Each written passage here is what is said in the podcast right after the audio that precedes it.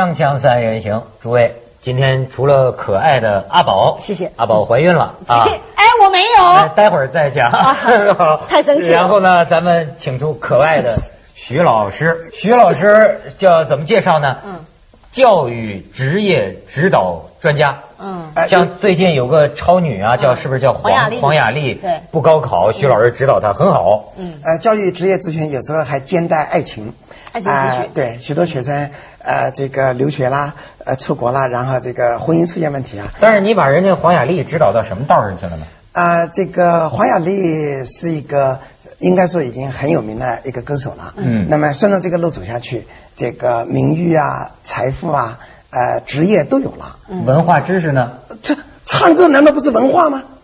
这是所有人最奇怪的一个观点。嗯唱歌难道不是文化吗？那打篮球、姚明文化知识呢？刘翔跑步对不对？文化知识呢？你怎么跑得像老鼠？我说你，所以这个 呃，这是最怪异的一个东西。那成龙呢，对不对？那是文化吗？伟大的文化。所以说这个呃，唱歌是一种文化，是一种知识，是一种技能，是一种职业。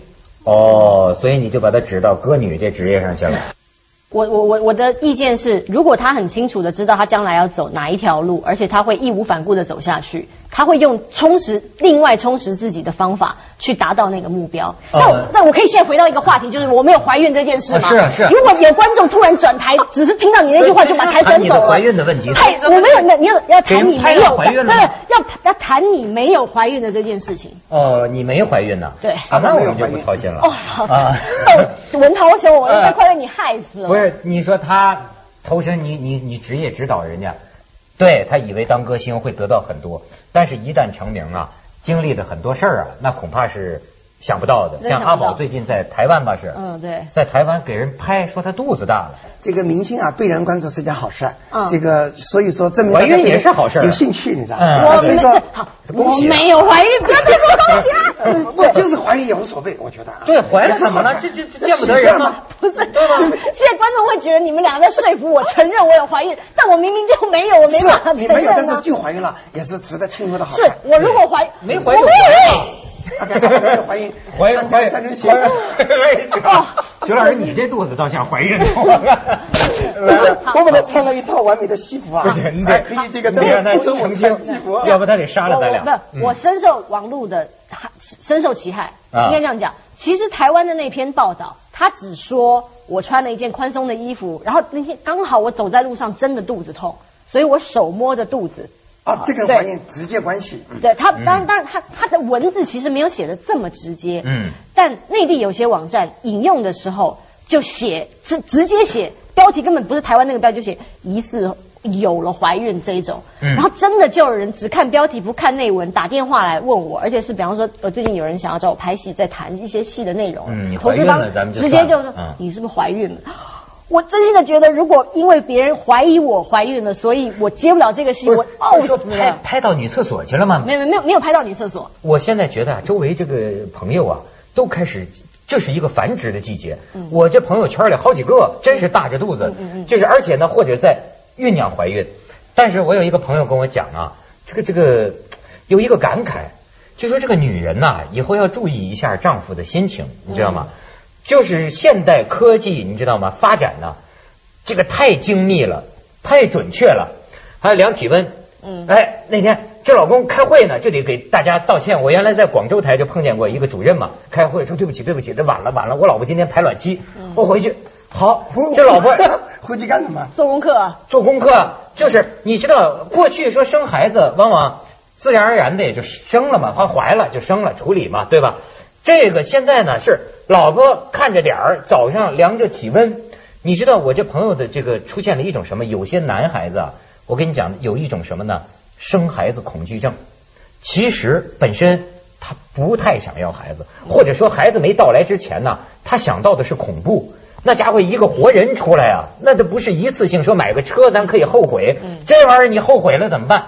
所以男人本来就顾虑重重，嗯碰上这个女的，嗯好，今天晚上到点了，嗯好，俩俩俩人得得得欢好，得制造啊，得制造。你知道这个男的发生什么现象？嗯就是说，当他知道他今天晚上这一下会导致这个生命的时候，他不行了。完全给老婆整不行了，嗯说这，因为他脑子里就浮想联翩呐。好这一边忙活着一边就想就是就不行 不行，然后。完了之后，你说甚至对妻子都产生厌恶感。哎老老婆完了之后，屁股底下垫一枕头，哈在在床上躺着。你太这是个什么呢？这是个那他这啊个听你讲啊，说想到呃动物园和工厂啊嗯制造对吧？那是工厂的事儿。这个动物园是繁殖，人类呢是爱，对不对？是情意绵绵，然后这个百年好合啊，这个呃天地之间哎、呃这个人杰地灵，一个新生命诞生了，我们应该这么阐述啊 是这样的这个你那俩孩子就是这么给 在这种欢欣鼓舞的心情下制造出来的，是吗？反正显然我没有出现你这个情况，最好。对对对，我都能想象到当时你的样子，就是这么完了，高兴。我我被 文章害了。作为一个教育家啊，呃，这个谈这个爱的问题，不是你不用，这是我的责任那监视器观众看不到，徐老师就看我们说话就行了。指指导专家我。是教育专家那个咨询的，不是性教育专家。我所以刚才我我入迷的在听着上补上一门这个性教育课，你知道吧？嗯呃，但是我倒认为这个在那一瞬间啊，诞生的孩子呢，呃，他的性格呃好像跟当时也没什么关系，至少那个时候他还不会说话，你知道吧？这个应该是未来成长过程当中更加决定的。你文章说觉得这是迷信是吗？就是说，啊这是两口子当时的情绪影不影响到受精卵的这个质质量？我不知道但是当时的情绪跟整个怀孕的过程都非常重要。他们说整个过程其实啊，都会怀孕过程重要，对对但是出生以后也重要。当然当然那到这么当然发育以后，十八岁以后更重要，对不对？五十岁以后它也重要。人必须在一个良好的环境里边，嗯良好的社会、亲情的环境里边长大的，否则我们随时随地会变态的。要知道，自杀的人有青少年，也有老年嘛。对对所以这个呃，从收件人算起，哇，人生好漫长。嗯。没错，本来就很漫长人生很漫长。你比如想着要不要结婚是个难题，要不要孩子是个难题。呃那结了婚成了家要了孩子，到三四十岁啊，就婚外恋又是个问题，对吧？婚外恋你知道是问题吗？当后来从头婚外恋，都是问题婚外恋最近出事儿了，你知道吗？你这么激动是非常了深受其害这样子。对，我跟你讲啊，这个嗯最近哎，你看最近世界杯嘛，嗯女人很寂寞嘛，啊足球男人寡妇可以趁虚而入。我跟你说两方面，一方面人家讲了。德国的夜空不寂寞呀，嗯你知道吗？这是这是另一方面，情色、色情红灯区之类的啊。还有一种就是足球寡妇的这种出现，很多男的冷落女人嘛。于是呢，荷兰一保险公司嗯。现在就在这个时候推出绿帽子保险，说在德国大有市场。嗯。你看这儿这儿这儿这儿说呢，如果投保人荷兰保险公司，如果投保人发现自己孩子的父亲原来根本不是自己或妻子和别的男人有一腿，嗯，则保险公司赔五百500欧元，一年你只要交十二到二十八欧元，嗯你就能。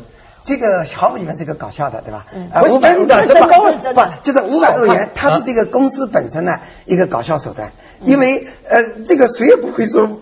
为了这个五百欧元去买个保险，他能赔我什么呀？对吧，假如五百万欧元，呃，这个可能是有实质性赔偿的，就是这个是一个我的理解啊，欧洲人的幽默，也就是说因为这个确实是个现象嘛，所以你觉得这个是幽默哈？我跟你讲，咱们啊，今天还可以讲一个事儿，那就不幽默了，那会引出的这个后果呀，有点悲剧。嗯这个事情就是同须门事件。嗯咱们广告之后接着讲，锵锵三人行，广告之后见。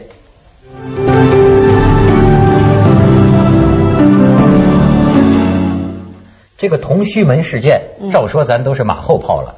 这个事儿啊，现在这个尘埃基本落定，但是尘埃基本落定，它的悲剧色彩看出来了。嗯，就是你你知道这是怎么回事吗？我知道。哎，就是咱跟不知道的朋友讲一下，大体上说，就是有一个男人怀疑给戴了绿帽子，于是他声称还找到了他妻子，跟那个所谓第三者啊，所谓第三者，那是个大学生，那个大学生的网名就叫童虚啊，他们之间的 MSN 的这个聊天记录，听说其中还有性的字眼，他就给上网了。这下子全体这个这个不是也不是全体，很多很多的网友激发了这个所谓的道德，哎，然后呢展开什么行动？网上追击，居然呢找到人家这个大学生，把人家的一些隐私资料、电话呀什么公布了，什么大学都公布了。听说因为这个这学也上不成了，这孩子爸爸很生气，他们招你惹你了。但是网友觉得义正辞严，但是人们发现呢，相当多的这部分网上侦探。属于一个游戏联盟，网上游戏联盟的。现在我看到，所以现在人家说这个网网上的事儿，不知道信不信呢？就是所谓那个妻子出来写了一篇文章，谴责这些人，说你们这些人自命为道德的卫道士，你们自以为站在道德制高点上，你们给我造成了什么，对吧？我跟我老公有我们之间的矛盾，我跟那个男孩子没有你们说的那么严重，可能说照他说啊，仅止于喝醉了酒，大概接了吻。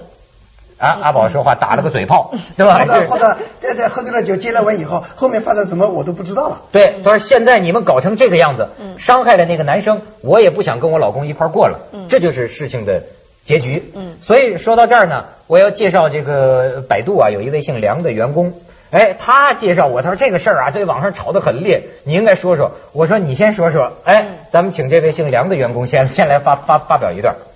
那个时候呢，我们认为呢，它其实是一种网络道德的一种体现。在后来呢，这种网络道德呢，被演变成了一种网络的暴力。的确，它成为了一种网络的暴力。就很多人呢，借着打着道德的旗号，进行了对别人的这个讨伐。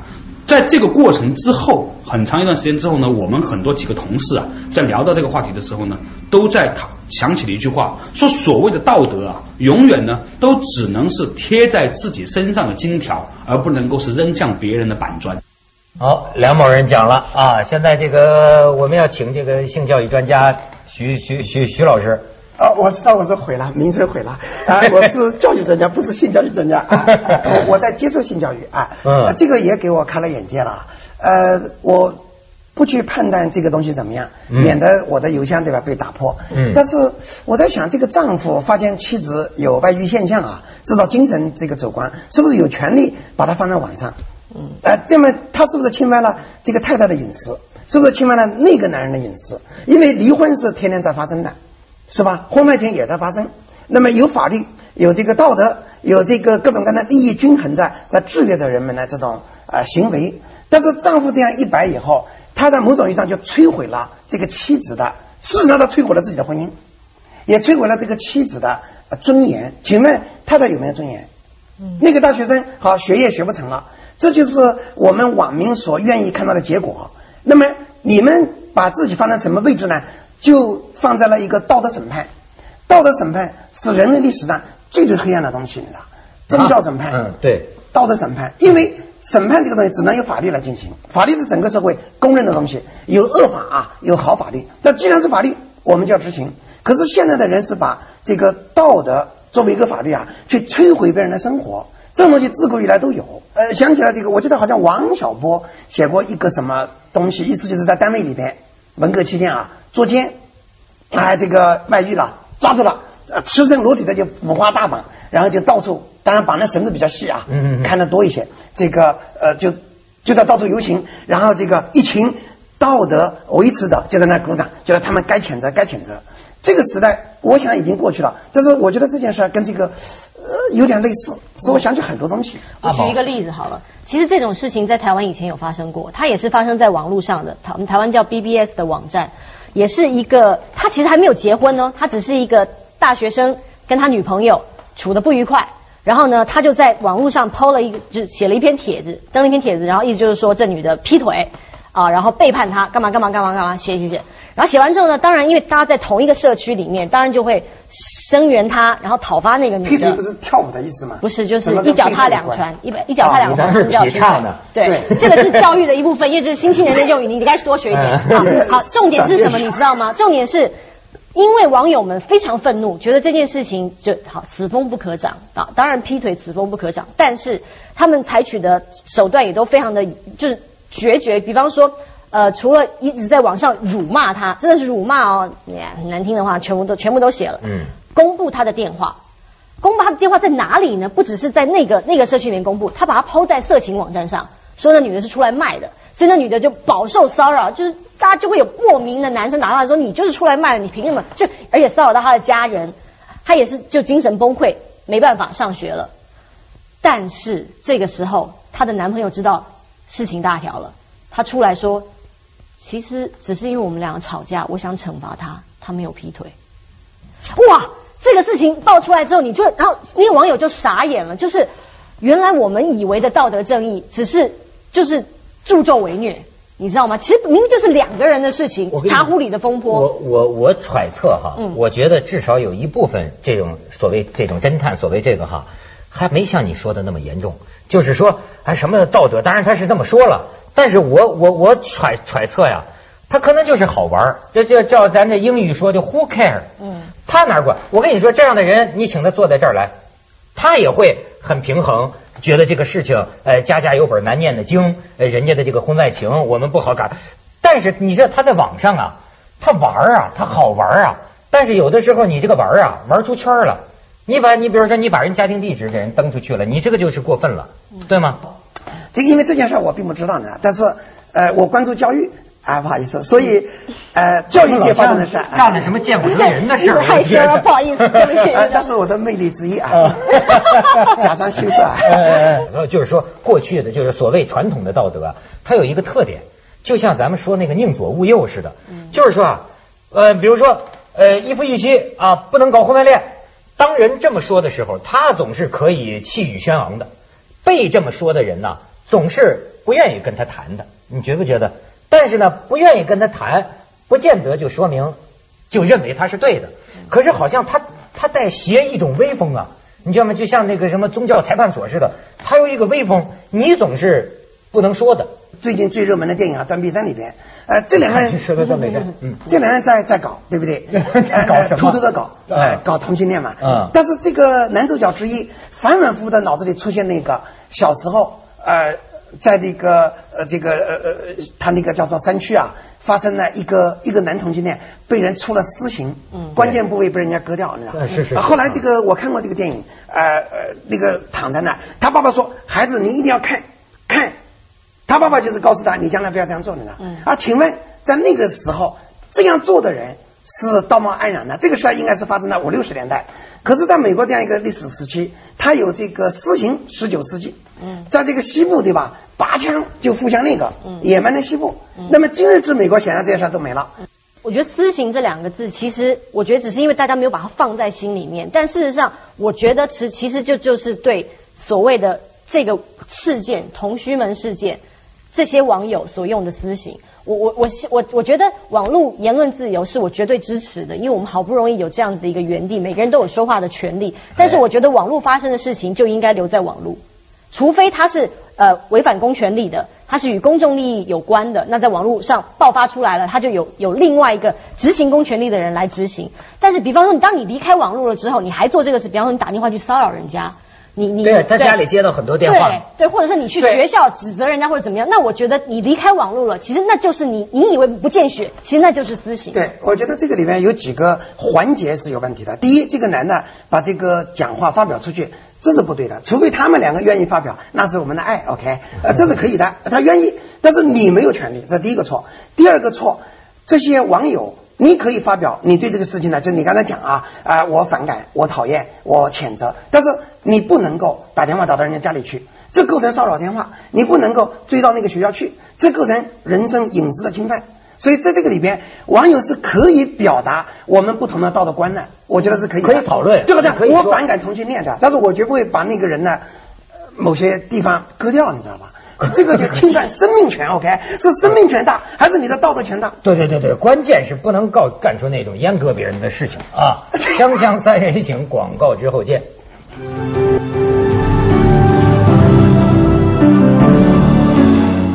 其实要叫我说啊，不是我的体会啊，我说呀，戴绿帽子是个可以让人成长的这个经历。嗯嗯，我的 大家先说，这不是我的体会啊。呃，对，我的一位朋友告诉我说，你只有戴过绿帽子，你才会成为一个真正的男人。当然，我不一定同意啊，这也不代表什么，没关系没呃，关系就是讨论，不是，我是说现在这样的事儿啊，我表达一下，嗯婚姻是神圣的，但是婚姻是在现代社会里边在不断的变异呢，所以说这是一对矛盾的对立面。没错，就就就是这么复杂。我为什么说，就说这个在网上，你知道吗？不负责任，当然人可以做无限的事情，因为自己不负责任。你比如说，你要站我这位置上，你就你就知道我的苦了。尽管你心里有很多看法，但是事实是不是这样？闹得清楚不清楚，各方意见你了解了没有？然后才能说话，你知道吗？不负责任可以让你干很多事儿，而且呢，现在我就说这个现象啊，太复杂了。你知道，就是说，哎，我们一位朋友就碰见这样的事儿，突然有一天呢，异国他乡有人给他送来一孩子，你的，你的，你知道怎么回事吗？就是说有两对夫妻在一起生了仨孩子，生了仨孩子呢，离婚了，离婚了，那个人娶了一个后妈妈后后后后妻嘛。嗯，这后妻呢，后妈妈就老说。说我看那那那个你的前妻一定有问题啊！你这孩子啊，长得一点都不像你，半开玩笑的到医院去验，结果还真发现真不是，就一个孩子，不是不是呢，还是一老大、老二、老三嘛，还刚好是在中间，是老二，不是。